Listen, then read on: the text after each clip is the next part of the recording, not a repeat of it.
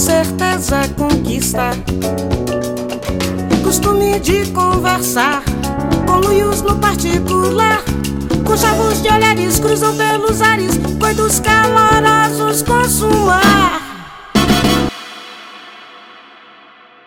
Olá, curiosos de plantão. E não, esse podcast não foi invadido, só estou aprontando minha primeira pegadinha como estagiário e representante da equipe do Cepod enquanto minhas patroas não chegam. Meu nome é João, eu sou uma espécie de vigia no multiverso do Cepod e um calouro com pinta e carisma de veterano em relações públicas. A patroa número 1 um chegou. Olá, curiosos de plantão. Meu nome é Cecília Fernandes, viajante do tempo disfarçada de adulta funcional e leitora do Manual da Vida. A gente vai ter que entrar em competição para esse número 1, um, mas muito bem-vindos, meus queridos, para o último episódio dessa temporada. Eu sou a Caísa Reis, dobradora do tempo do mundo fictício, que é a realidade, e boba da corte do reinado da procrastinação. E como na realidade eu sou o 0,5 desse podcast, porque eu me esqueci da contagem em número, eu quero saber o que, que vocês acham que acontece quando a gente junta três pessoas curiosas em diferentes fases da vida no mesmo papo. Isso mesmo, querido ouvinte. No episódio dessa semana, decidimos passar um cafezinho, parar de olhar no relógio e fazer o exercício de olhar para dentro, nessa época de final de ano, mudança e encerramento de ciclos. Ainda que essa seja a última gravação do ano, nossa despedida da temporada, me diga, Caísa, onde o Cepode não para? Nas redes sociais ou ainda no apoia.se barra Cepode, se você quiser ajudar o Cepode a chegar em outras alturas. Além de dar cinco estrelas no seu agregador, você pode ajudar com um valor simbólico, esporádico ou mensal. Você pode apoiar o projeto independente e de quebra ainda tem acesso a conteúdos exclusivos, participa de sorteios, acessa as lives da nossa gravação, ganha acesso antecipado aos episódios e muito mais. É isso mesmo. Acesse apoia.se barra Cepode para mais informações ou vende Pix pela chave contatocepode.gmail.com, que por coincidência ou não, é também o nosso e-mail para contato, críticas, sugestões e declarações de amor eterno. Nós estamos nas redes sociais, no Instagram e no Twitter como arroba oficialcepode.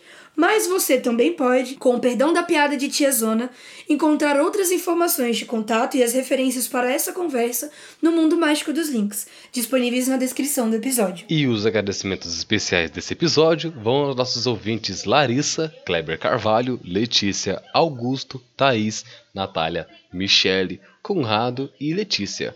Um bom episódio a todos. Um ótimo episódio. Costuma-se dizer que o ser humano é biopsicossocial.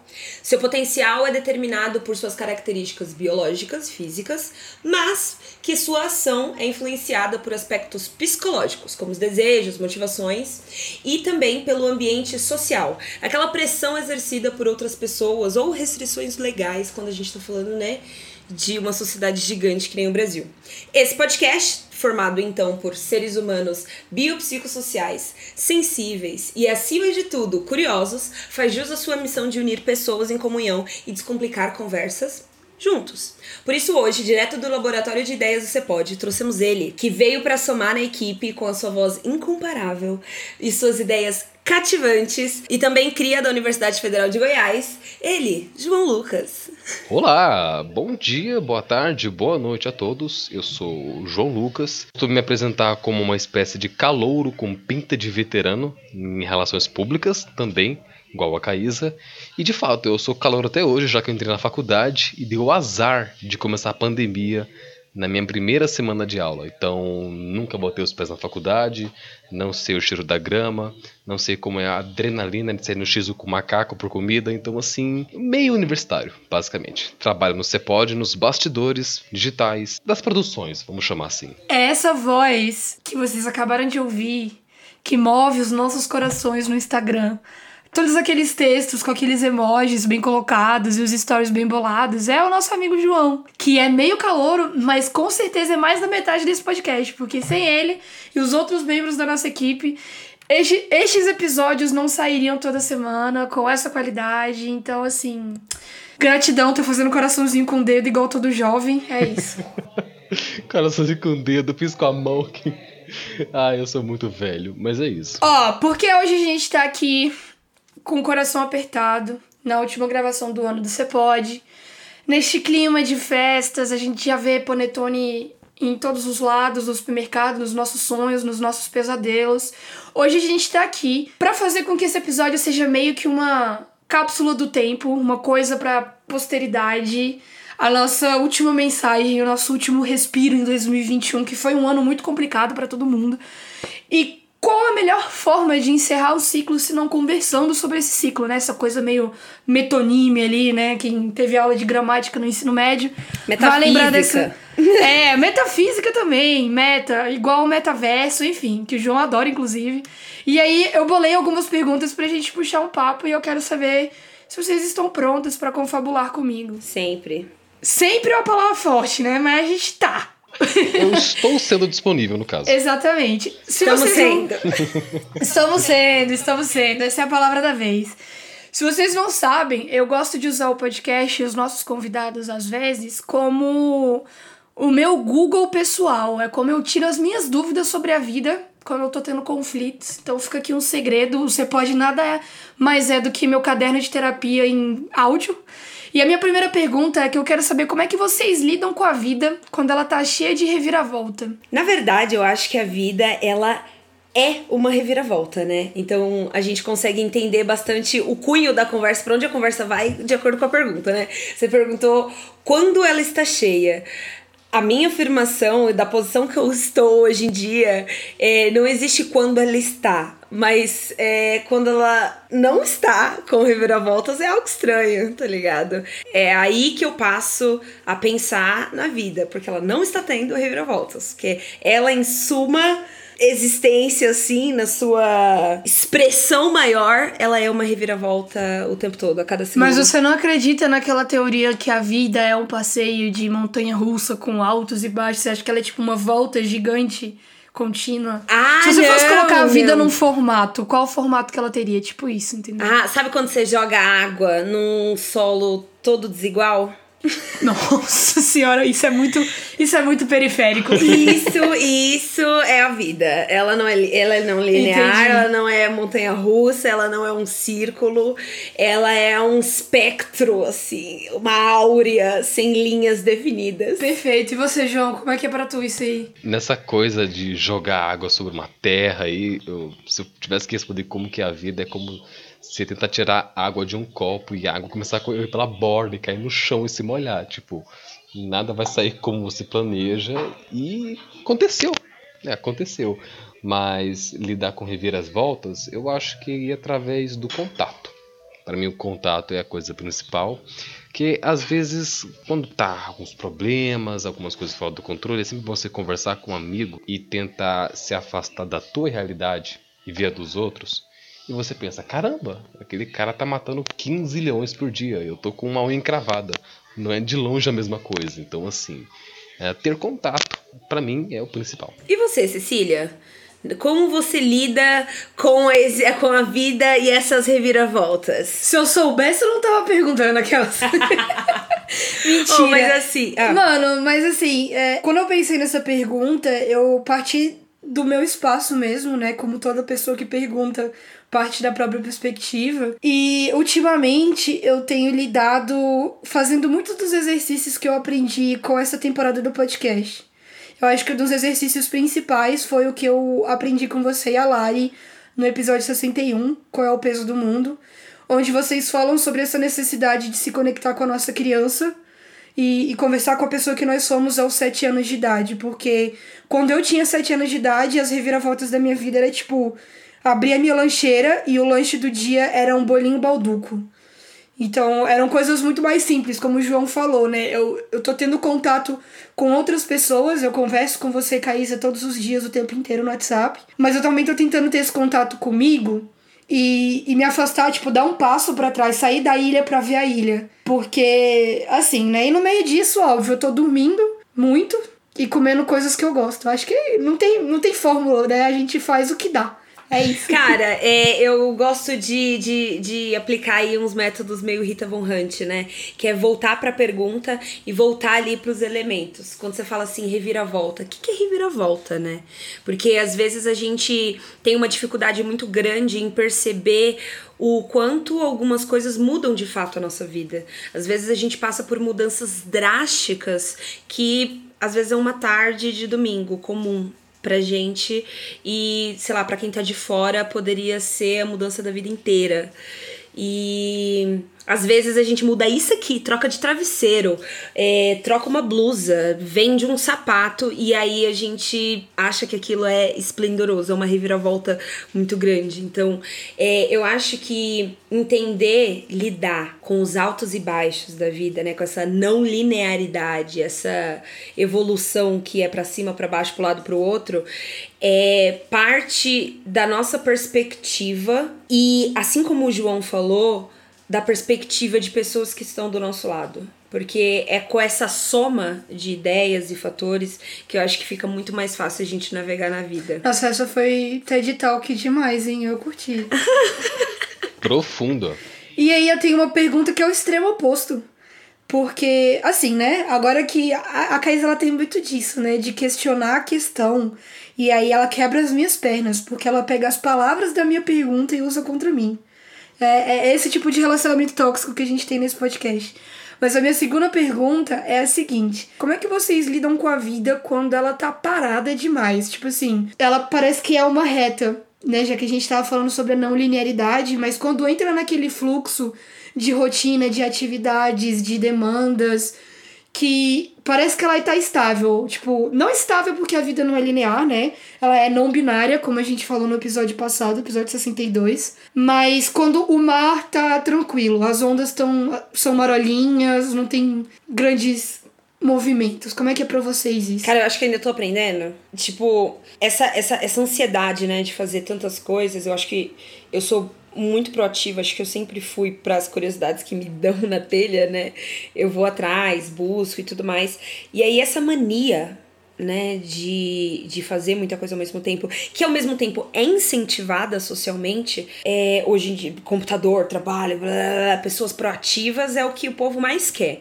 Mas, então eu, eu tinha isso em mim, fui incentivada a, e aí quando você passa por um período da sua vida onde você não quer tá muito em ação, ou você não precisa tá muito em ação, você meio que entra em parafuso, né? Você não sabe relaxar. E aí é. Eu, eu sinceramente tô aprendendo a lidar com o silêncio que eu preciso, sabe? Eu ainda não não é uma matemática que tá completamente clara na minha cabeça. Ao mesmo tempo que eu sou uma pessoa extremamente procrastinadora e preguiçosa, né? Mas eu acho que uma coisa não elimina a outra, né? Quando você fala assim, putz, minha vida tá, tá parada, tá agitada, sabe? A gente é, é difícil realmente delimitar ali quais hábitos e quais ações a gente pode fazer para reverter um cenário de escassez, que é esse sentimento de, mono, de, de estar monótono, ou, ou esse sentimento de estar sobrecarregado. É, esse sentimento de estar sobrecarregado, o que fazer também, né? Então, eu acho que conversas como essa ajudam a gente a mapear né? Peraí, será que minha vida tá mesmo agitada? Será que minha vida tá mesmo parada? E como que eu estou me sentindo nesse exato momento? Eu estou me sentindo agitado, eu estou me sentindo parado. É, porque é isso, né? É sentimento. Nunca a vida tá 100% parada, nem 100% agitada. E a vida ao mesmo tempo é você trocar a água de um copo e ela escorrer. Tipo, uma parte da água tá indo onde você quer e a outra não tá. Provavelmente ela tá fazendo a pior coisa do mundo, que é tipo molhar a manga da sua camiseta, saca? Então pode sempre ser pior. E você, jogo, como é que. Como é que você lida com as marolas da vida, né? Eu discordo demais quando você falou de entrar na rotina ou algo assim do tipo, que é como se tivesse algo de errado com a rotina, e que pelo menos para mim era uma coisa muito, muito boa. pelo contrário. Nossa, Nossa era uma coisa sim, muito boa. Eu tô lembrando aqui, por exemplo, da minha rotina lá no último ano do ensino médio, que para mim era muito agitada, mas que era muito boa porque era uma rotina em que eu lia bastante, que eu conversava bastante, que eu tinha muito contato. É uma coisa curiosa, é, da minha rotina antes de ir para aula, eu passava num café. E nessa café eu chegava, engraçado, eu chegava, cafezinho, livro. Eu, eu, eu começava a ler sozinho e eu sabia que eu não ia ler nenhuma página que alguém sentado do meu lado conversar comigo. E era coisa tipo de segundos. E, enfim, era uma coisa muito boa e era uma rotina. E estava muito longe de ser estagnado, estava muito longe de ser parado. Mas tá, vamos supor que eu entre num momento de estagnação, de parada, a, a maré baixa, vamos chamar assim, é buscar referência. Buscar referência, buscar um consumo, eu pelo menos, um consumo de arte que me dá ideias, aquele tal do ócio criativo, sabe? Eu gosto muito disso.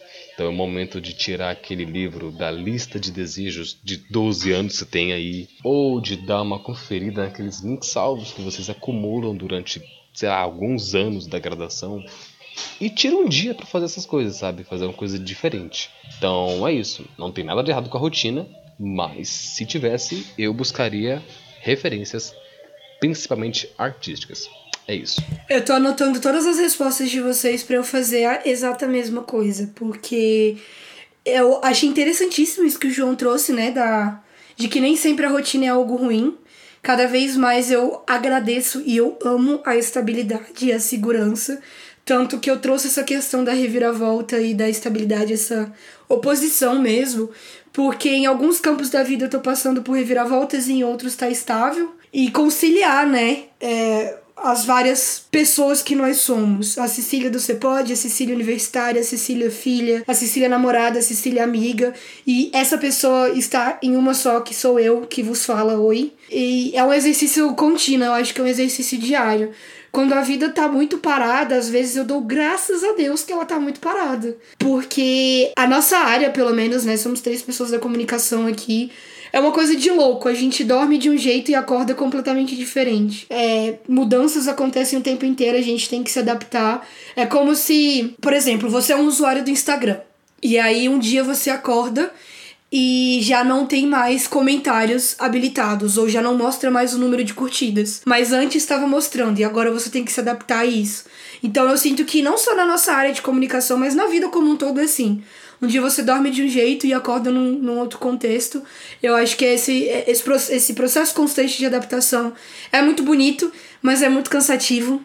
Não vou mentir. E eu acho que esse cansaço ele bate especialmente no final do ano, né? Que aí a gente lida com aquela famosa pergunta: então é Natal e o que você fez?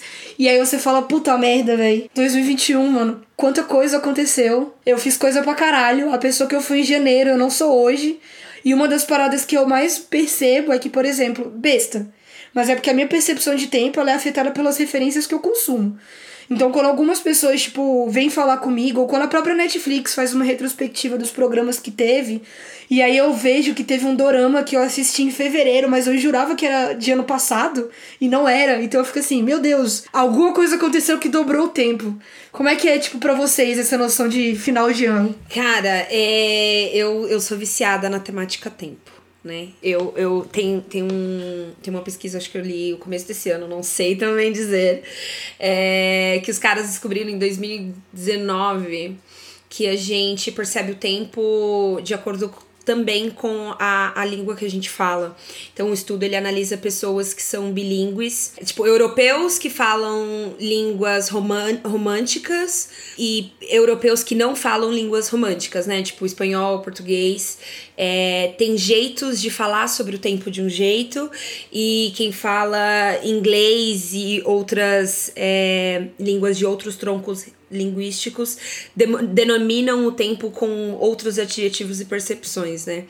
E eu cheguei até a fazer um teste no meu stories, muito engraçado. E também tem aquele documentário Netflix, Quanto Tempo Tempo Tem. E a gente descobre que realmente o tempo é uma construção.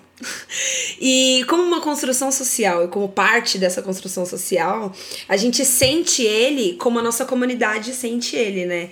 Então é impossível, assim, cara, eu quero conhecer as pessoas que chegam em dezembro e não se sentem nem um pouquinho afetadas, assim. Em algum dia dos 30 dias de dezembro, é, será que o, o ancestral é, é, pré-histórico dele, que comemorava a virada de colheitas nessa época, é, é, não, não, não se emociona? Porque tento entender como dias comuns, dias normais, até porque eu não sou religiosa, então eu não comemoro alguns dos feriados, a não ser por causa da família. Então mas ainda assim me afeta. Mas ainda assim eu fico fazendo esse, esse, essa retrospectiva, essa futurospectiva, né? Essa, esse, essa junção de desejos e vontades e recursos, né? É, para ver o que, eu vou fazer pro próximo ano. E, e eu tô nessa onda, com certeza, olhando para dentro para descobrir qual é o próximo passo. É, é assim, acho que é impossível a gente não se afetar, né? Com a cobrança dessa virada de tempo, virada de temporada, virada de ciclo, virada de, sabe, de mês. e você, João? Nossa, eu tô pensando muito no que a Cecília falou sobre essa retrospectiva na Netflix, que eu também me guio pelo consumo que eu fiz, né, pelas coisas que eu assisti. E eu lembro que ontem eu vi uma lista de top 10 filmes de 2021, né? E na lista dos filmes, os melhores filmes desse ano, tava lá o Snyder Cut. E eu vi aquilo e pensei, o Snyder Cut saiu esse ano? Tipo, saiu esse ano. Exatamente, Ele saiu esse exatamente. Eu falei, Mas é um assunto nossa, tão antigo, né? Pois Eu é, também fico nossa, desse jeito, desse jeito. Eu, eu jurava que tinha coisa que eu assisti. E eu falei, vai, isso saiu em 2019, isso não é desse ano. Eu não era essa pessoa. É muito isso, João. Faz um tempão que ele saiu, sabe? E é isso, sabe? E é estranho que quando chega dezembro, a gente invariavelmente começa a tocar no assunto tempo. E é estranho porque a gente fala que o tempo tá passando muito lento ou muito rápido e muda muito. Olha, por exemplo, nós estamos terminando a segunda semana de dezembro. Tá na metade já praticamente, sabe? E eu lembro que hoje eu tava conversando com uma amiga, a gente tava conversando sobre as aulas de um certo professor. E na cabeça de qualquer aluno da graduação, se você teve aula com alguém dois períodos atrás, quer dizer que faz um ano atrás, certo? Pra mim não. Eu tô tendo três períodos por ano, por uma sacanagem universitária. E eu comecei a citar esse professor como se eu tivesse tido aula com ele ano passado. Mas eu pensei, eu não tive aula com ele no passado. Foi esse ano, cara. Isso tá muito esquisito. Tipo, o tempo ele passou rápido demais, ou ele passou lento demais, eu não sei definir. Não sei. Como ele é uma conclu... como, como ele é uma construção, ele é o que você perceber que ele é. Ele é exatamente, sabe? Mas enfim, coisa demais acontecendo em 2021. Muito mais eu consigo lembrar. Vou ter, vou ter que anotar, tirar um dia para anotar as coisas um por um que aconteceu esse ano. Mas fato é que, pelo menos das metas que eu tive, isso é importante falar das metas, que eu quase esqueci, eu consegui fazer muito mais do que eu esperava. Se, me, Ó. dissessem, se me dissessem que eu ia fazer, que eu ia estar fazendo o que eu faço hoje, eu nunca escreveria aquilo num papel e falar, vou Aí fazer chega a isso. nova Nunca crise, né? Alcançou aqui. What's next? Nossa, Essa nem é fala, a nem crise fala. desse constante desse podcast. Eu quero trazer uma curiosidade, porque a gente tá falando sobre tempo. E pra quem não sabe, existem oito tipos de calendário no mundo. O nosso calendário, ele é o gregoriano, que ele foi promulgado pelo Papa Gregório XIII. Desculpa pela pausa, eu tive que lembrar como é que lê número romano. E ele tem como marco inicial o nascimento de Jesus Cristo. Então, por causa desse calendário, a gente está em 2021. Mas existem outros tipos, como o calendário juliano, que ele foi implementado pelo Júlio César e ele tem como ponto de início o inverno. Então é em março, geralmente, que ele começa. Ele tá sempre 13 dias atrás do calendário gregoriano. Curiosamente, o calendário chinês, que muita gente ouve falar, mas não conhece direito, ele é chamado de calendário lunisolar, que ele leva em consideração os ciclos do Sol e da Lua. Também é o mais antigo calendário que a gente existe. E é muito engraçado, tem os outros tipos, eu vou deixar um, um artigo da Galileu nas referências desse episódio, que você pode acessar no- na descrição do episódio no seu agregador, com os outros tipos. Mas eu trouxe esses três, que são os que a gente mais escuta, ou, ou diferentes do nosso, porque é, o João ele trouxe é, o rolê do, dos três períodos, né? Porque a gente tem todos esses calendários e também tem os pequenos calendários dentro desses, que é o calendário acadêmico, por exemplo. O calendário acadêmico da UFG, que a instituição que eu e o João estudamos, e onde a Caísa se formou, ele tá seguindo um outro esquema porque a pandemia atrasou seis meses de curso. A gente ficou praticamente seis meses sem atividades. E por causa disso, a gente tá tentando correr atrás do prejuízo. Então, Estamos tendo aula em dezembro, agora nossas aulas já começaram, mas ainda estamos fazendo o segundo semestre de 2021. É isso, né, João? Exatamente. A gente está começando, começamos em dezembro, o segundo semestre de 2021. Então, estamos aí com três semestres no ano, como o João falou. E é muito engraçado como a nossa vida é afetada pelo tempo, não só numa perspectiva é, normativa, né? No calendário gregoriano ser o do mundo ocidental, mas os outros. Porque, por exemplo, teoricamente a gente entra de férias do Cepod essa semana, porque essa é a última gravação da terceira temporada. E aí é uma loucura que, tipo, em dezembro parece que tudo pausa ou algumas coisas pausam outras voltam. É, é Exatamente. Isso, é e assim, isso. curiosidade a mais aí. É, em português, a gente fala do, dos séculos também com o, o calendário gregoriano. Só que tem uma mudança no inglês em artigos internacionais que eu acho maravilhosa. Que é, sabe aquela definição antes de Cristo, depois de Cristo? Os falantes de língua inglesa hoje não colocam mais nascimento de Cristo e nananana. Eles colocam antes da era comum ou a atual e a era atual. Então você vai ver muito tipo BCE antes da era comum é, e CE, que é era comum, que é os anos atuais. E é de uma perspectiva assim que não não não desrespeita nem passa por cima é, de, de- desses outros calendários também, né? Mas, gente, a gente tá falando aí de mudanças, de tempo, de. A gente tá falando da, dos nossos hábitos, né? Que eles estão aí, né, no nosso dia de rotina. E a rotina das pessoas mudou drasticamente nos últimos dois anos. A alimentação mudou, hábitos é, é, de de exercício físicos mudaram, é, hábitos do- domésticos, escolares, profissionais, etc. E aí, muitas coisas foram colocadas em xeque. Eu tenho, assim como a Cecília, curiosidade pra saber algumas coisas da minha vida perguntando para as pessoas, né? Nessa mudança de hábito, nesses últimos dois anos aí, né? E nos próximos. Quando que vocês começaram a perceber que a criação de vocês tinha de alguma forma prejudicado você em algum tipo de adaptação profissional, escolar, pessoal? Criação do sentido da educação familiar ou criação do que eu crio pro mundo no sentido de produtividade criatividade? Na sua quando você virou ser humano, né? Então não é só familiar também, na sua criação Ah, virando tá. Na minha humano. criação como Isso. pessoa. Envolvendo também família. Beleza. João, fala que agora eu tenho que revisitar as minhas sessões de terapia pra responder. Vai. Vocês querem, vocês querem exemplos? Que eu acho que fica mais fácil. Ah, eu quero não só exemplos, como referências da cultura pop. Cara, olha, tipo, a gente vem nesse podcast discutir muito do que é de nosso direito, o que que é nossa justiça, tentando entender e como navegar no mundo, né? Muitas das maneiras que a gente navega no mundo vêm de hábitos que os nossos pais nos ensinaram.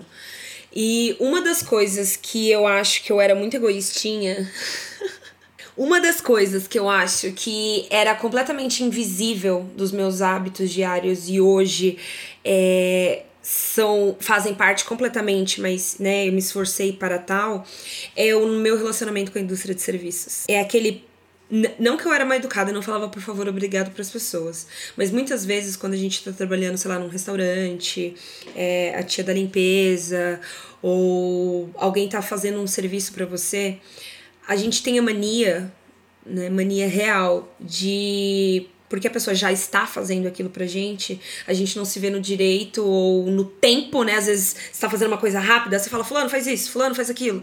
E aí você fala, não, não precisa é, de cordialidade. Mas eu venho aprendendo cada vez mais que não importa o lugar, não importa quanto tempo eu vou passar ali, não importa o serviço que a pessoa tá fazendo pra mim, é, eu pergunto o nome, eu dou bom dia. É, as pessoas são pessoas, né? Não é só a tia da limpeza. Como que é o nome da tia da limpeza? Como que é o nome do garçom que tá, tá, tá te atendendo? Como que é o nome, é, sei lá, da secretária, da pessoa na recepção? Eu pergunto o nome das pessoas, gente. Eu não perguntava. Era uma coisa que era invisível pra mim. Era chegar nas pessoas por mais que eu não vá ter um relacionamento com aquela pessoa, eu não perguntava o nome. Eu ia direto no, ô, fulano de tal, você pode fazer tal coisa pra mim? Fulano de tal, você pode fazer tal coisa pra mim? E aí eu não consigo mais fazer isso. Eu reconheço que naquele momento, naquele lugar, tem um ser humano que acordou hoje de manhã, lavou uma louça, deu comida pro filho, pegou um ônibus, veio trabalhar. é, ou não, né? É uma pessoa extremamente rica, mas também acordou, deu comida pro filho, pro irmão, I don't know. Passou por ali e, gente, vocês não têm ideia do quanto radical o relacionamento a partir do momento que você fala assim: Oi, tudo bem? Como que é o seu nome? Ah, ou então, beleza, é, sei lá, Cristina, a gente vai- eu tô com esse problema, assim, assim, assado. A pessoa se envolve de uma maneira muito maior. Não que isso também seja uma, uma, uma artimanha, né, para ter meu serviço atendido, mas Gente, é muito legal reconhecer as pessoas como pessoas. É uma coisa tão boba, tão boba, boba, boba, boba, mas que eu coloquei no meu dia a dia. E Nossa, acho que meu celular tá me ouvindo. Meu celular tá me ouvindo. Tenho certeza que tá te ouvindo. O Lucas tem que deixar isso. Eu tenho certeza. A, a assistente da Google quer participar, ela também quer falar qual o momento da criação dela que, que transformou. É, enfim, mas é, vocês entenderam? É, hábitos que a gente não, não. Não tava ali, mas a gente se força a. E hoje eu falo assim, meu Deus, que importante. Então, qual? O que? Que aspecto aí da criação de vocês? Vocês falam, hum, não foi legal.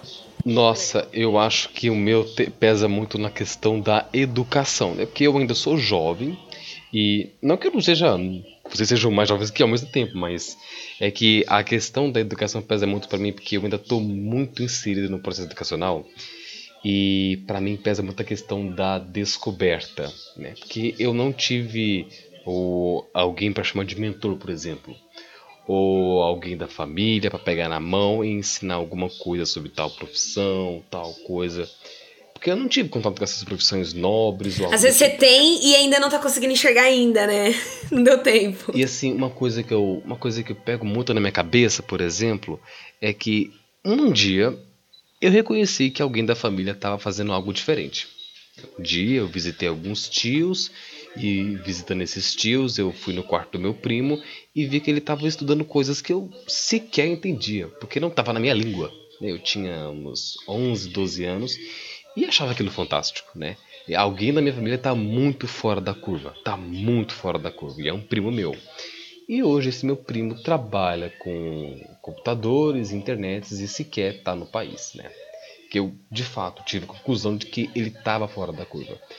E eu não sabia exatamente o que ele estava fazendo, ou qual caminho que ele seguiu. E eu sabia que ninguém da minha família ia conseguir me explicar isso, sabe?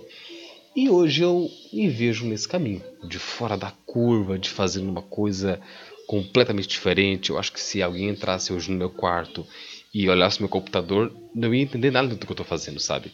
Então foi meio que o senso da descoberta solitária, por exemplo. Do, do, eu estou tentando ser minha própria referência. Estou tropeçando demais porque às vezes eu começo a pesquisar sobre algo que não vai me, lega- não vai me levar a fim algum. Mas enfim, é, acontece. E é isso. Né? a questão da educação, da descoberta, do direcionamento, nossa, pesou para mim e ainda pesa muito para mim. A minha sorte é que eu tive a imensa sorte, no caso, de entrar num curso de cabeça que deu muito certo. Eu, pelo menos, tinha a convicção de que eu iria trabalhar com comunicação, e isso com os meus amigos, que me chamavam de senador na escola, não sei porquê, mas que identificavam um perfil comunicativo. Então, alguma coisa de comunicação eu ia fazer. Exatamente o que eu não sabia. E, pra ser sincero, eu ainda não sei. Tô tentando descobrir ainda. Tá, tudo bem, No não meio da saber. graduação. E você, Cecília? Cara, um hábito que eu tive que mudar. Eu queria ter tido. Eu não sei, né? Eu acho que pra todo mundo. Não vou falar pra todo mundo, eu vou falar pra mim. Se você se identificar, manda um beijo pra mim. É isso. Eu acho que uma das coisas que foi mais difíceis e que eu tive que mudar, não por escolha, mas por uma questão de saúde física mesmo, é a minha relação com produtividade e descanso. Eu tive que é, colocar nas 24 horas do meu dia, para além das 8 horas de sono, que era uma coisa que eu não tinha porque meu sono era desregulado, é, pelo menos uma hora ou duas de tempo para mim. Pra praticar exercício físico, pra ficar deitada no sofá, vendo vídeo no YouTube engraçadinho, ficar trocando figurinha com a Caísa, pra não falar de trabalho, não falar de podcast, não falar de faculdade, pra ligar por vídeo pros meus melhores amigos, beijo Maria Eugênia, beijo Conrado, e ficar conversando com eles sobre bobagem, sobre a vida, porque é, eu não achava que eu tinha direito a isso até o meu corpo cobrar que eu tivesse, e até a Caísa, que está me olhando com cara feia também, me cobrar isso, porque eu costumava, eu acho que agora eu estou tratando melhor disso, ser uma pessoa ligada no 220 24 horas por dia. As outras pessoas do mundo estavam dormindo e eu estava num ritmo de produtividade que não era saudável. E isso começou a afetar não só meu sono, a gente romantiza muito essa questão do sono desregulado, mas chega um ponto que começa a afetar os seus cinco sentidos mais básicos, o seu apetite, a sua relação com as outras pessoas, a forma com que você trabalha e produz. Então, é, eu comecei a adoecer fisicamente e eu tive que parar com tudo fazer o exercício do spacing, que eu aprendi com esse podcast também, e colocar as minhas prioridades em perspectiva, sendo que uma das prioridades mais importantes sou eu e a minha saúde, o que eu faço com ela. Então, com certeza esse foi um dos hábitos que não só 2021, mas especialmente 2021, porque eu vejo que 2020 foi o test drive da vida em isolamento social. 2021 foi tipo assim, agora agora vai, tá ligado? E aí foi a flexibilização do vai e volta, do fica sai. Então, para mim essa foi uma grande lição. É isso. Ceci, que bom que você falou essas coisas, porque essa é a realidade de muitos brasileiros, muitos brasileiros. Porque pensa bem, é, eu não sei como é a condição da família de vocês, mas a condição da minha família e de a história de muitos brasileiros era que não era muito boa, né? A galera não era muito rica. E a gente tendo aí nossos pais, avós pretos, é, é uma galera que era, mano, muito pobre. 30, 40 anos atrás é uma galera que era miserável. Então, não, não sei vocês, mas a minha família a gente endeusa né? Essa produtividade, endeusa estudar madrugadas, madrugadas em Deus a fazer tudo isso, porque foi tudo isso que tirou a gente da miséria. Foi tudo isso que trouxe a vida que a gente tem hoje. Então, sair desses hábitos que foi passando de geração a geração para não morrer de fome, estar hoje numa posição que a gente não precisa dessa correria, mas essa correria tá no nosso dia a dia, é difícil demais. Então, é lutar contra a nossa própria criação para nossa própria sobrevivência. E é uma dor coletiva, né? Como dar esse espaço para mim, sendo que eu nunca fui incentivado a ter esse espaço, a criar esse espaço, né? Mas agora, mudando da água pro vinho, mas nem tanto, saber enxergar quais aspectos da nossa criação são prejudiciais pra gente adaptar ao nosso coletivo é importantíssimo. Mas algo tão importante quanto é também reconhecer quais aspectos da nossa criação que nos salvam todos os santo dia. E aí vocês conseguem nomear coisas que vocês foram ensinados e incentivados enquanto crianças e adolescentes e que hoje, como adultos ou quase adultos, é, ajudam, né, a navegar vocês aí. Ah, eu vida. acho lindo que a gente tá, tipo assim, indo no, no oposto, sabe? Do tipo, a vida cheia de reviravoltas, a vida parada, o ruim da criação, o bom da criação. Podcasts saudáveis. Eu espero que a Kaisa me ensinou que as coisas que a gente cria, elas vão pro mundo e não são nossas. Mas se eu tivesse que desejar uma coisa sobre esse episódio, com certeza seria que ele aqueça o coração de quem estiver ouvindo e ajude as pessoas a fazer uma pausa na correria de final de ano. Agora, e, se eu for... E responde a pergunta. É, eu vou responder. Olha só. Escuta aqui, pra sua info, eu tava falando e pensando na resposta. A primeira que eu pensei vai ser a que eu vou falar. Cá, você trouxe que uma das questões que você mudou foi a sua relação com o setor de serviços. E isso foi uma parada que eu sempre tive a minha vida inteira. Todas as pessoas que me atendem, eu pergunto o nome. Quando ela chega, no momento que ela chega e fala boa noite, eu falo boa noite, qual é seu nome? E eu trato ela pelo nome, mesmo que seja um nome difícil, eu esqueça. Eu pergunto de novo, eu chamo de, de meu bem, já dei muito esse golpe do meu bem, porque eu esqueci o nome da pessoa que era muito complicado. Mas eu acho que esse foi um aspecto que da minha criação que me ajuda todos os dias, porque os meus pais eles sempre me ensinaram que quando você trata a pessoa pelo nome, além de você criar nela um senso de responsabilidade para o tratamento dela com você, enquanto cliente, enquanto funcionário, enquanto pessoa, enquanto é, entrevistado, você coloca ela na sua perspectiva. Tipo assim, você horizontaliza a relação, sabe? Não é mais empregado ou empregador, não é mais cliente e atendente. São duas pessoas que estão conversando e elas estão se ajudando mutuamente. E parece uma coisa muito pequena quando a gente sabe o nome da tia da limpeza, ou quando a gente sabe o nome do garçom que tá servindo a gente, do mesário, mesário ano que vem, que vai ajudar a gente naquele momento da votação. É uma forma de relacionamento muito básica, principalmente quando a gente tá no contexto da correria da vida, da produção, do fazer dinheiro, do bater metas, do alcançar coisas porque a, a, gente acaba atropelando as pessoas que fazem parte desse processo. Muitas vezes a gente coloca nas metas do começo do ano. E esquece que tem uma pessoa ali, né? Com certeza. Muitas vezes a gente coloca nas metas do começo do ano, ah, eu vou ler 10 livros. Mas a gente esquece da pessoa que vai vender aquele livro pra gente na livraria do shopping. Ou do autor que fez aquele livro.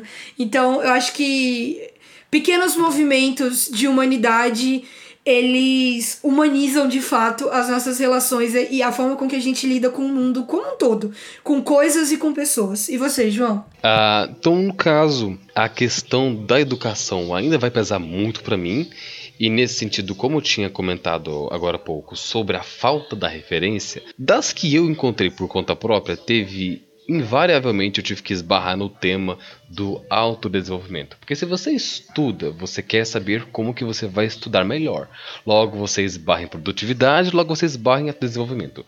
Nisso, teve várias picaretagens e coaches que me esbarraram na minha cara, mas teve uma ideia, que é uma ideia que eu trago para vocês inclusive, que para quem me ouve, que é a ideia que eu não vou saber ao certo o nome que se dá essa ideia, mas é um conceito de ir para a cama um pouquinho melhor do que quando você acordou e saiu dela. É aquele conceito de ser 1% ao dia melhor. Não 10%, não 30%, não é metas inatingíveis, é uma meta baixa, tipo 1% melhor. Então, às vezes, tem dias que, por exemplo, que eu não tenho uma aula, ou que eu estou em casa sem fazer nada, eu penso nisso, tipo assim, eu tenho que fazer alguma coisa hoje que faça o meu dia valer a pena. Nem que seja ler um capítulo de um livro, ver uma TED, sei lá, ler alguma coisa, fazer alguma coisa que faça o dia valer a pena. Essa ideia de ir para a cama agora, daqui a pouco, melhor que quando eu acordei, é uma ideia muito valiosa que eu aprendi faz alguns anos e que é que eu trago para vocês sobre a criação que eu tive. Cara, é das várias coisas, né, que a gente é cobrado é, crescendo, uma muito boba que sempre foi muito forte aqui dentro de casa é a questão da não mentira, né? Não que eu não minta, mas a cobrança era tão grande para falar a verdade o tempo todo, até quando a gente se sentisse mal, que hoje eu vejo isso se aplicando na transparência que eu tenho com quem eu trabalho. Até quando as, coisas estão é, assim, piores no mundo, eu não fiz algo, atrasou, quebrou, nananana. É, tem gente que, assim, tem, morre de medo de falar a verdade. Olha, fulano de tal quebrei, fulano de tal atrasei, fulano de tal me distraí. E as pessoas têm realmente muito medo de falar essas pequenas coisas que são verdade, né? E, mas que fazem toda a diferença quando você quer estabelecer um relacionamento com transparência e honestidade. Então, hoje, essa cobrança que minha mãe fez fortemente, assim, é, em cima da gente, que às vezes ela não, ela não, ela não batia é, porque a gente aprontava, ela batia porque a gente mentiu que aprontou. então, hoje eu vejo isso assim claramente nas minhas relações de trabalho. Eu tento deixar os o mais pratos limpos possíveis, assim. E não só de trabalho, né? De amizade também. Fala, sabe, às vezes você, o amigo tá te chamando pra sair, você fala, Fulano, não é falta de dinheiro, não é falta de ânimo. Hoje eu não quero ver ninguém e a pessoa saber respeitar isso. Não ficar, nossa, mas que nos. Sabe aqueles amigos que não sabem aceitar, não? Até esses, é, eu prefiro falar a verdade, sabe? É, e de novo, não que eu não minta, né? As, as pessoas as, mentem, assim, a, a, mentira ela tá presente assim na vida das pessoas. Mas uma vez que você torna o um, um hábito, né? Você se força a sempre estar de pratos limpos, nos mínimos detalhes com as pessoas, eu acho que a recompensa disso são relacionamentos extremamente claros, assim, né? Livres de expectativas irreais. Eu gosto de, de, de, de, de treinar um pouquinho a não mentira.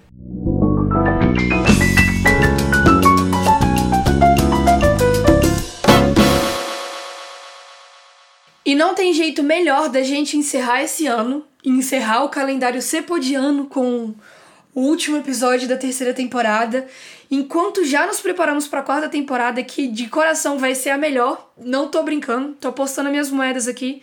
A minha futura perspectiva é que a próxima temporada vai ser boa. Vamos fazer o CAC, que é o nosso exercício semanal de criatividade.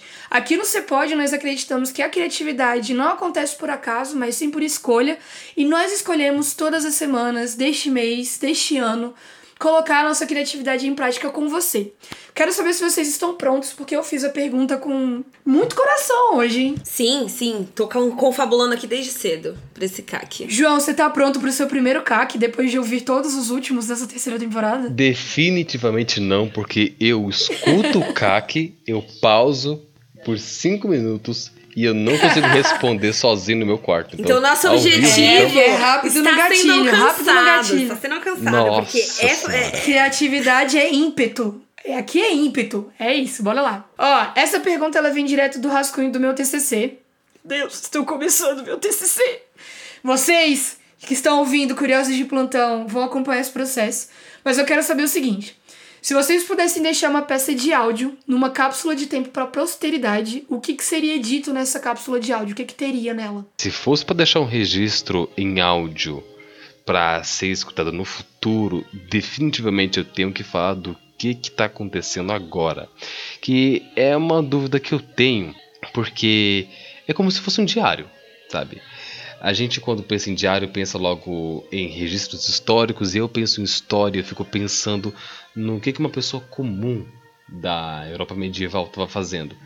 E não tem como saber, porque eles não escreviam, porque eles não tinham registros.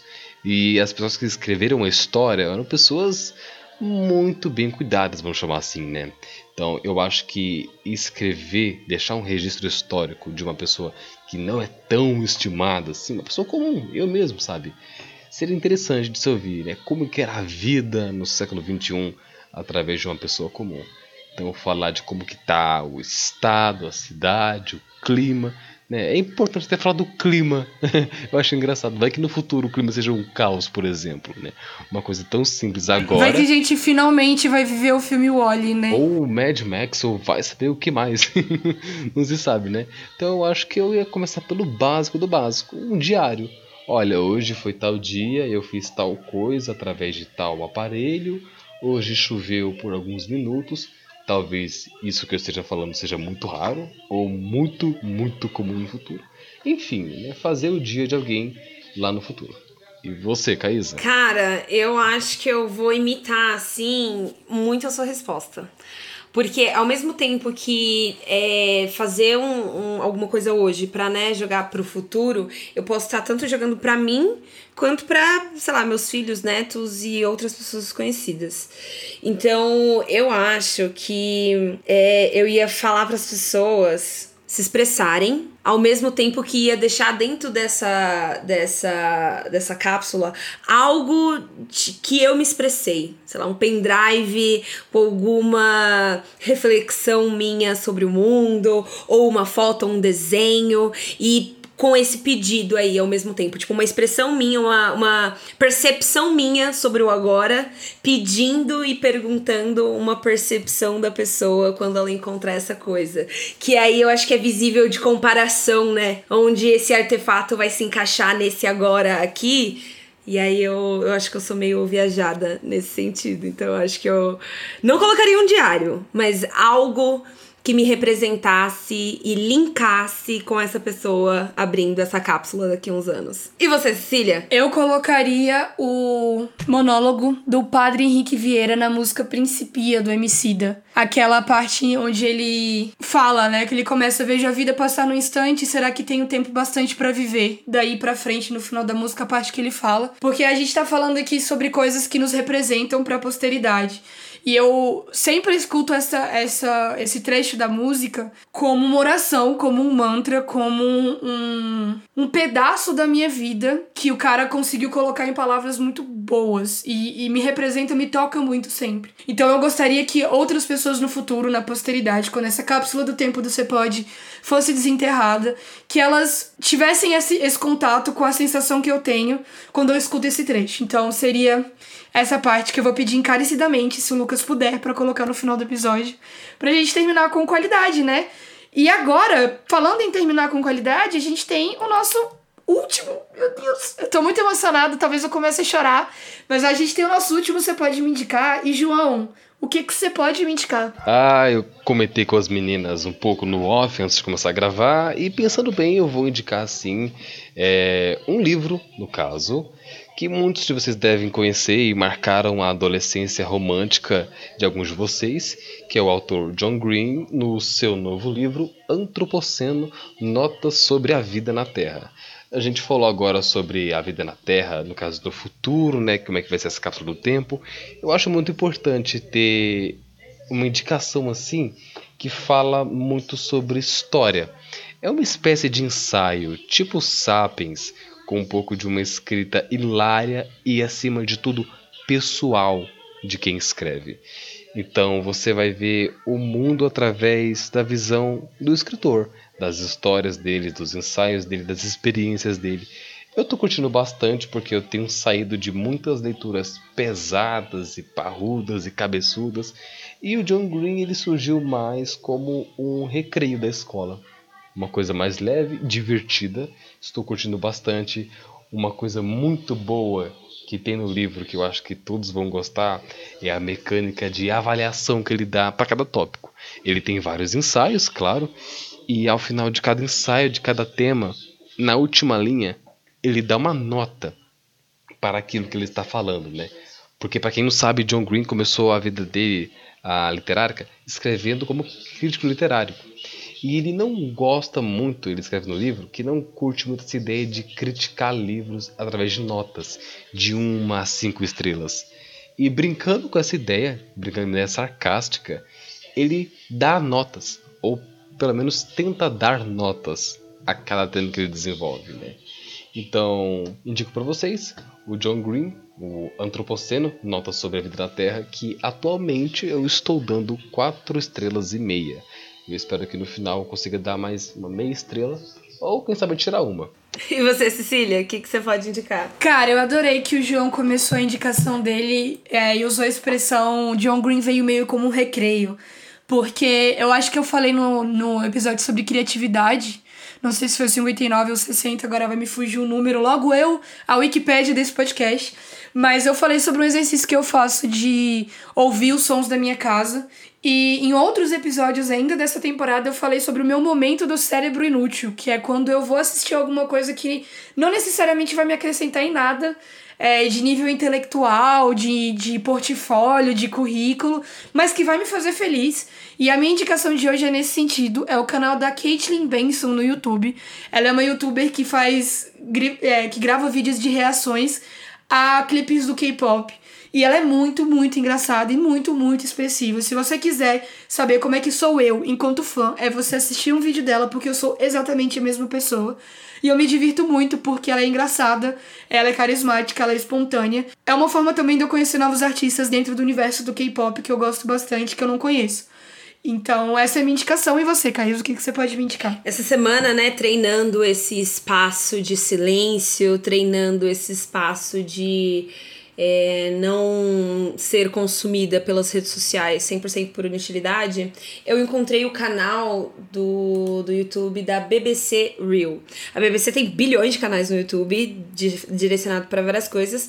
Esse, eles meio que procuram procuram vídeos originais deles mesmo e separam alguns que contêm ideias incríveis, lugares específicos, assim, inimagináveis. E é meio um jornalismo em vídeo, né? O último que eu vi foi quando eles é, descobriram, através do mapeamento de DNA dos ossos de vikings, que ser viking era muito mais um estilo de vida do que algo genético, né? O que a gente vê hoje em dia do viking do olho azul, loiro, escandinavo, era uma coisa muito mais é, escassa na época onde os vikings né, viviam. E aí tem outro vídeo falando sobre a, a maior cachoeira do sistema solar, que recentemente com a, a, a, sonda que está lá em, em Marte, eles conseguem estudar a geologia, né? Do, e mapear a geografia de Marte. E tem vários insights em como o planeta poderia ter sido quando tinha água. Mas enfim, é um canal que traz ideias incríveis em 5, 6 minutos. É um jornalismo assim beijo de chefe de cozinha, assim, que é uma delícia realmente assistir. Então, se você quiser ocupar o seu espaço de silêncio com maravilhas sobre o universo, BBC Real ou BBC R-E-E-L. E é com o coração doendo, apertadinho, pequenininho que a gente se despede de você, querido ouvinte, nas nossas plataformas, pessoas que estão conosco até este momento. Mas antes eu quero saber, João, onde os nossos ouvintes podem te encontrar na internet? Bom, vocês podem me encontrar primeiramente no arroba joãolucas.pod, tanto no Twitter quanto no Instagram. E, por favor, não repara muito no que eu escrevo no Twitter, aquilo é muita emoção para uma pessoa só. E quem sabe futuramente você pode me encontrar também no arroba oficial pode, já que existem planos da minha voz voltar. Isso pode ser spoiler? Pode ser spoiler, mas aí é com as meninas. A gente criou muito bem esse menino. Olha, olha esse. Ele, eu tô muito orgulhosa, não tem nem palavras. É isso mesmo, você pode encontrar a gente no Instagram e no Twitter como arroba oficial pode. Se você quiser, também manda um e-mail esperto pra gente em contato gmail.com que coincidentemente ou não, porque não não existem coincidências e sim planos de dominação mundial, é a nossa chave Pix. Se você quiser acessar apoia.se barra Cepode, é uma outra opção de assinar e vir pra gente na bolha onde o Cepode não para no período de férias. A gente volta quando, Caísa? No seu finalzinho de janeiro estaremos aí na em todos os agregadores, YouTube, Spotify, Deezer, no seu WhatsApp, no seu Telegram, no seu e-mail, esperando você para começar uma nova conversa versão 2022, com novos assuntos, novas pautas, novos convidados e novos quadros. Sei, não sei. é 2022 isso. tá aí, é isso. Até ano que vem. Vejo a vida passar num instante. Será tempo bastante que tenho para viver? Não sei, não posso saber. Quem segura o dia de amanhã na mão? Não há quem possa acrescentar um milímetro a cada estação. Então, será tudo em vão, banal, sem razão? Seria, sim, seria se não fosse o amor. O amor cuida com carinho, respira o outro, cria o elo, o vínculo de todas as cores. Dizem que o amor é amarelo. É certo na incerteza, socorro no meio da correnteza. Tão simples como um grão de areia, confunde os poderosos a cada momento. Amor é decisão, atitude, muito mais que sentimento. Alento, fogueira, amanhecer. O amor perdoa o imperdoável, resgata a dignidade do ser. É espiritual, tão carnal quanto angelical. Não tá no dogma ou preso numa religião. É tão antigo quanto a eternidade. Amor é espiritualidade, latente, potente, preto, poesia. Um ombro na noite quieta, um colo para começar o dia. Filho, abrace sua mãe.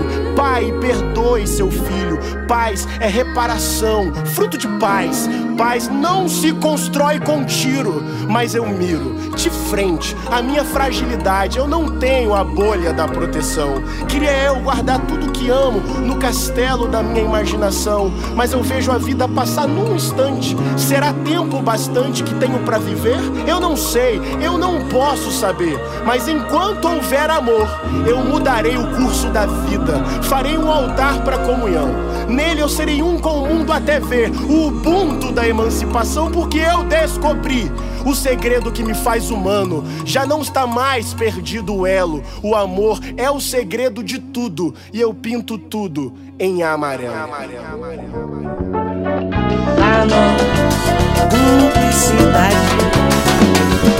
Pensei na nossa publicidade